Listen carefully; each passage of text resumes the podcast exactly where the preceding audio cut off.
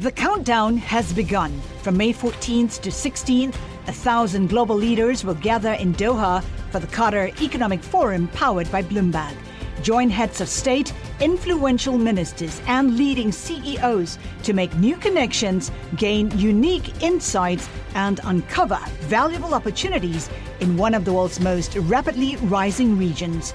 Request your invite for this exclusive event at QatarEconomicForum.com. Le entregamos todo lo que necesita saber para comenzar el día. Esto es Bloomberg Daybreak para los que escuchan en América Latina y el resto del mundo. Buenos días y bienvenido a Daybreak en español. Es 19 de noviembre de 2021, soy Malu Poveda y estas son las principales noticias. Los futuros bursátiles de Estados Unidos y las acciones europeas estaban mixtos en Asia se aferraban para mantenerse en verde, aunque los débiles resultados de Alibaba frenaron a Hong Kong. Los bonos del tesoro bajaban y el petróleo caía. El Bitcoin, por su parte, inicia su sexto día de tendencia a la baja. En Estados Unidos se atrasa nuevamente el plan económico de Joe Biden por 1,64 billones de dólares. Un senador republicano ejerció el bloqueo al voto calificándolo del proyecto de gasto más irresponsable en la historia del país. Una autoridad dijo que agregaría 367 mil millones de dólares al déficit en una década. Los demócratas moderados están dispuestos a aprobarlo. Y pasando a la Fed, sí, Powell está bajo presión. Quieren que emule a Paul Volcker, quien enfrentó la inflación con una impopular serie de alzas de tasas en 1979 que generaron una recesión. En nuestro Big Take sobre el tema analizamos por qué tal medida podría mantenerse por ahora hasta que se creen más empleos. Ahora hablemos del COVID-19. El mercado de Wuhan vuelve al escenario como origen del virus, pues se cree que un vendedor de comida de mar es el primer caso que se conoce. Canadá se unirá probablemente a la vacunación de niños de entre 5 y 11 años. En la cumbre de los tres amigos, el presidente de México instó a Biden a flexibilizar las restricciones de inmigración para ayudar a suplir la escasez de mano de obra. Justin Trudeau se opuso al subsidio a vehículos eléctricos y enfatizó que la prioridad es salir de la pandemia y enfocarse en la recuperación y las cadenas de suministro. El tema del día en México parece ser la inflación, pues se estaría convirtiendo en un problema grave dados los niveles nunca vistos en los últimos 20 años.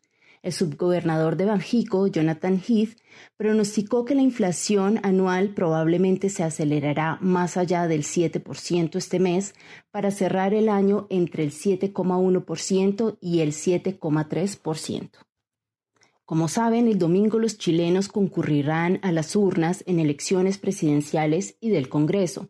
Matt Malinowski es periodista de Bloomberg News en Santiago de Chile y nos cuenta por qué algunos dicen que son las elecciones más relevantes en los últimos 30 años.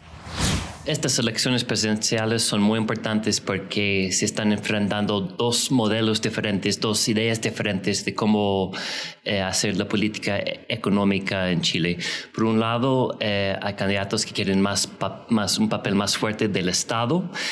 Eh, con más impuestos y mejores servicios públicos. Por otro lado, hay candidatos que quieren más, o sea, menos impuestos y más un papel más fuerte del sector privado. Eh, en este momento los dos candidatos favoritos son, por un lado, eh, José Antonio Cast, eh, que es un candidato de derecha, y por otro lado, Gabriel Boric, que es un candidato de izquierda. Matt, ¿resolverán estas elecciones los problemas de descontento social en Chile? Sin duda, para el próximo gobierno, el próximo presidente, el tema de gobernabilidad va a ser muy importante.